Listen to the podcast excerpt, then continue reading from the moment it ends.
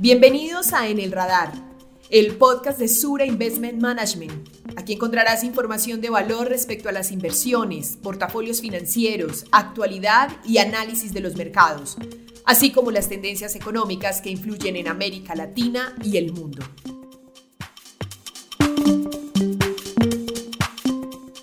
Hola a todos, soy Dania Marín, especialista de renta fija en Sur Investment Management y los saludo desde Perú. En este episodio de En el Radar conversaremos con Joaquín Barrera Alonso, head de renta fija de nuestra compañía, quien nos acompaña desde México para analizar el panorama actual y futuro de la renta fija de América Latina. Para iniciar, debemos evidenciar los fuertes cambios que han mantenido los mercados internacionales desde el año pasado, principalmente desde que la pandemia del coronavirus golpeó la economía mundial. En este punto, los países recurrieron a imponer cuarentenas y medidas restrictivas con la necesidad de frenar los contagios diarios y fue allí donde las estrategias de renta fija, principalmente aquellas referentes a los bonos del tesoro y títulos de deuda con menor exposición al riesgo y retornos esperados, tomaron mucho atractivo para protegerse de una eventual deflación y del poco o nulo dinamismo de los sectores económicos. En Latinoamérica, pese a que este comportamiento global no es ajeno para la región y existe mucha liquidez inyectada por los bancos centrales, se puede entrever que difícilmente esos recursos se vayan a liquidar en el corto plazo. En este sentido, si bien existen coyunturas locales que generan mucha volatilidad, existen condiciones atractivas para tomar posiciones por parte de los inversionistas. Para entrar en materia y conocer más en detalle de las oportunidades y retos de la renta fija latinoamericana, le doy la bienvenida a nuestro podcast a Joaquín. Joaquín, ¿cómo estás? Muy bien, Dania, muchas gracias. Me complace mucho estar en este espacio. El gusto es nuestro por tenerte en el radar. Joaquín, iniciemos con la renta fija chilena. Sabemos que desde octubre del 2019, con el estallido social en el país, se han desencadenado grandes reformas estructurales, entre ellas la creación de la nueva constitución y hace exactamente un mes se dieron las elecciones para conocer a los integrantes de la convención que la va a redactar. ¿Consideran en Sura Investment Management que estas elecciones impactaron la estrategia de deuda? Bueno, pese a que las elecciones constituyentes generaron mucho ruido en el mercado local, vimos que el comportamiento de las tasas de interés estuvo relativamente acotado. En este sentido, vimos que posterior a los resultados de esta eh, elección constituyente, las tasas de interés llegaron a subir en promedio 25 o 30 puntos base. Sin embargo, al día de hoy, como bien dices, un mes después de este evento, hemos visto que las tasas de interés han descendido y se han comportado de manera mucho más estable. Al día de hoy, las tasas de interés únicamente se ubican eh, cerca de 10 puntos base por arriba del evento de la elección constituyente. Por lo tanto, hemos visto eh, relativa estabilidad o que el mercado y los inversionistas han comenzado a digerir este evento que, de hecho, pues tardará de alguna manera en dar un resultado final puesto que todo esto es un proceso. En este sentido, también vale la pena mencionar que los inversionistas internacionales pudieran estar también más positivos en Chile justamente por el dinamismo económico que hemos visto alrededor del mundo, que justamente son estas economías de los mercados desarrollados que comienzan a demandar ciertas materias primas en donde claramente Chile se ubica en una posición bastante favorable para poder hacerle frente a esta demanda de recuperación. ¿Eso quiere decir que el mercado ya incorporó todo el efecto del proceso constituyente o se ve mayor volatilidad hacia adelante? Bueno, como lo mencionábamos, eh, el proceso constituyente todavía, todavía le falta tiempo por tener una definición y una conclusión. Eh, en este sentido, hemos visto que de alguna manera el mercado ha comenzado a ser más consciente de esto y de que en el corto plazo no vamos a tener una definición eh, que nos haga tomar una postura. Eh, y esto lo hemos visto eh, en, la en, la manera en la que hemos observado cómo algunos activos han comenzado a tener un mejor desempeño, ya no están tan estresados. un ejemplo de esto puede ser incluso el peso chileno, que llegamos a verlo en niveles estresados por arriba de 800 pesos, hoy se ubica en cerca de 720, por lo tanto hemos visto una apreciación de esos niveles muy elevados, justamente eh, vislumbrando que los inversionistas comienzan a ser un poco más sensible a que la resolución definitiva todavía eh, le falta tiempo por llegar y por definirse. Perfecto, Joaquín. Como vemos, eventos como elecciones y procesos de cambio gubernamental generan movimientos y anticipación de los mercados. Ante esto, otros países de la región enfrentan procesos democráticos que generan reacciones en sus activos locales, como es el caso de Perú. ¿Qué tanto considera Sur Investment Management que el resultado de la votación presidencial en Perú va a impactar el mercado de renta fija? Bueno, al igual que en Chile, un evento político o electoral también tuvo incidencia en el mercado peruano. En ese sentido, eh, hay que decir que el mercado peruano posterior a las elecciones sí tuvo un impacto de incremento en tasas de interés, eh, los cuales hicieron que los niveles subieran en promedio 45, 50 puntos base. Pero también hemos visto que el mercado ha estado ahora mucho más estable, ha estado mucho más, eh, mucho menos volátil y de alguna manera los inversionistas también comienzan a ver que estos niveles son atractivos en relativo. Eh, muy importante va a ser justamente para ver cuál es el desenlace del movimiento en las tasas de interés, cómo va a quedar de alguna manera el Congreso. Es muy importante que de alguna manera exista ese balance en el cual pueda respetarse la autonomía del Banco Central, pueda respetarse la propiedad privada, que son aspectos que el mercado internacional premia siempre y si eso llegara a respetarse y llegara a mantenerse, seguramente pudiéramos ver que los niveles de tasa en Perú pudieran incluso hasta descender una vez que ya se tenga un resultado definitivo. Correcto.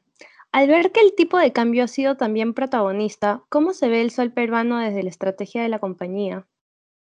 Bueno, si vemos el sol peruano, en lo que va del año ha tenido una depreciación cercana al 7%, pero también es importante ver que posterior a las elecciones, el sol peruano únicamente se ha depreciado cerca de 1%, ubicándose en niveles cercanos al 3.90, lo que significa que eh, esta medida de alguna manera de volatilidad o de percepción de riesgo también ha estado relativamente acotada. Y al igual que en las tasas de interés, nosotros pensamos que de mantenerse esa estabilidad y de mantenerse esa certeza jurídica en términos de autonomía, de respeto a propiedad privada y de algunos otros aspectos, el sol peruano pudiera también tener un evento coyuntural de corto plazo de apreciación. Gracias por ese nivel de detalle, Joaquín. Otro tema latinoamericano del que se ha hablado mucho en las últimas semanas es la situación de Colombia, donde la sostenibilidad fiscal ha jugado un papel importante en el downgrade que sufrió la deuda por parte de S&P. En este caso, ¿cuáles son las perspectivas para la renta fija colombiana? Bueno, evidentemente la noticia de downgrade eh, sí impactó a las tasas locales en Colombia, pero nuevamente, al igual que en el resto de los países que hemos venido mencionando y abordando, en cuanto se da alguna noticia, los mercados reaccionan de manera inmediata pero conforme pasa el tiempo también los inversionistas comienzan a digerir la noticia. En este sentido, lo que nosotros vimos es que previo a el downgrade en Colombia, las tasas de interés ya comenzaban a recoger de alguna manera cierta presión por temas eh, fiscales y también por ciertos movimientos sociales que se habían presentado en esa propuesta de reforma fiscal. Eh, posterior al downgrade, realmente el impacto fue bastante acotado porque únicamente las tasas subieron cerca de 35 puntos base para ubicarse en niveles de 7.35, 7.40. Hoy tenemos a las tasas de interés en Colombia de 10 años eh, cercanas al nivel de 7, es decir, que incluso los niveles están prácticamente eh, en un nivel muy estable a pesar de tener ya el downgrade incorporado. Entonces, otra vez, los inversionistas reaccionan al evento, pero posteriormente, a medida que lo van digiriendo, también van estabilizándose los mercados, se van relajando y hemos visto cómo estos niveles que son atractivos comienzan también a ser atractivos para otro tipo de inversionistas internacionales que comienzan a incorporar deuda colombiana en sus portafolios. Sin embargo, Joaquín, hay otro tema en Colombia que genera inquietudes a los inversionistas y es la inflación. ¿Qué tan problemático creemos como compañía que se convertirá el IPC en los próximos meses? La inflación en Colombia venía corriendo eh, niveles eh, muy por debajo de su nivel estructural. Es decir, que hasta hace incluso menos de un mes veíamos la inflación por debajo del 2%. Hoy, en los más recientes datos, hemos visto la inflación brincar hacia niveles superiores al 3%, pero e, este, nivel ha sido impactado principalmente por eh, ítems como lo pudiera ser transporte o como lo pudieran ser alimentos, que son justamente sectores que sufrieron cierta disrupción por estos eventos sociales que se presentaron y que eh, en relativo pues han venido impactando, presionando el indicador. Sin embargo, lo que sí es importante mencionar es que no solo para Colombia, sino para, la región de Latinoamérica y el mundo en general, sí vemos presiones coyunturales de corto plazo. Es decir, el mundo se está reactivando, el mundo se está normalizando, la gente ha comenzado a salir, está retomando sus actividades y esto obviamente va a traer ciertas presiones inflacionarias de corto plazo. Por lo tanto, no descartamos que de corto plazo pueda haber una oportunidad para beneficiarse de las tasas reales, las tasas ligadas a inflación en Colombia versus las tasas nominales. Gracias, Joaquín, por aclararnos un poco el panorama sobre Colombia. Eh, llegados a este punto, hablemos de tu país, México.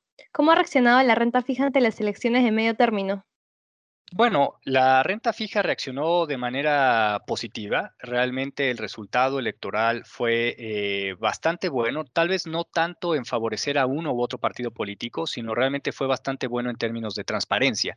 Y eso el mercado, los inversionistas lo premiaron posterior al resultado electoral, las tasas han disminuido o disminuyeron cerca de 25 puntos base en promedio, lo cual es justamente el reflejo de que el inversionista está premiando esa certeza electoral que eh, vimos y que de alguna manera trajo certeza eh, de los resultados y que también vimos a los participantes aceptar los resultados, que eso también es una buena noticia.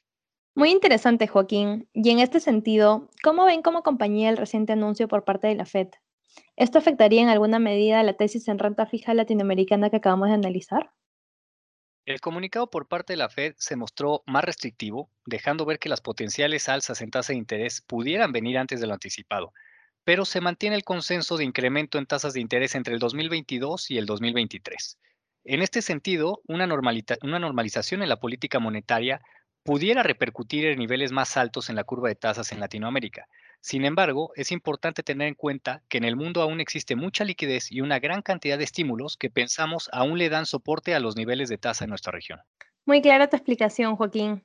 Ya para terminar, en la conversación hemos mencionado la importancia y acogida que han tenido los activos con mayor exposición al riesgo y en este caso los títulos de deuda que toman mayor consideración este factor para aprovechar el optimismo del mercado internacional son los corporativos. ¿En Sur Investment Management consideran la deuda corporativa como una buena opción? Sí, definitivamente. En Sur Investment Management eh, pensamos que la deuda corporativa es un excelente proveedor de retornos en esta coyuntura. Eh, estamos viendo que el mundo se está recuperando, estamos viendo que los países desarrollados están comenzando a reactivarse y están cada vez demandando nuevamente estas materias primas. En este sentido, la deuda corporativa de la región latinoamericana debiese ser, verse favorecida justamente en esta etapa de recuperación económica. Adicionalmente, en este entorno de tasas bajas que en Sur Investment Management pensamos se va a mantener todavía por un periodo relativamente amplio, eh, la deuda corporativa brinda una excelente alternativa. ¿Por qué? Porque compensa estos retornos bajos de las tasas soberanas y de alguna manera nos brinda un retorno adicional además en corporativos que pensamos se van a ver beneficiados en este entorno de recuperación y dinamismo económico. Incluso en Sur Investment Management estamos muy positivos de deuda corporativa, reflejándolo específicamente en nuestro fondo de deuda corporativa latinoamericana en dólares que tenemos domiciliado en Luxemburgo. Ahí hemos sido bastante activos incorporando cada vez más este tipo de activo al portafolio. Muchas gracias Joaquín por esta charla tan enriquecedora. Te agradezco por acompañarnos en este espacio. Muchas gracias a ti, Dania, por invitarme. Los esperamos en el próximo episodio de En el Radar, un podcast de Sur Investment Management. Gracias por escuchar En el Radar, un podcast de Sura Investment Management. Los esperamos cada mes para conversar sobre aquello que impacta el mundo de las inversiones y América Latina. Para estar más informado de todo lo que hacemos, síguenos en LinkedIn, búscanos como Sura Investment Management y no olvides suscribirte en nuestro perfil de Spotify.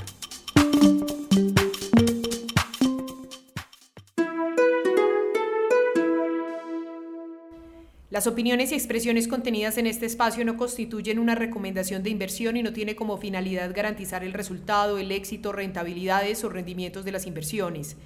El resultado de cualquier decisión de inversión o operación financiera realizada con apoyo de la información que en este espacio se presente es de exclusiva responsabilidad del cliente. La información particular de cada uno de los productos financieros debe ser consultada en los prospectos correspondientes.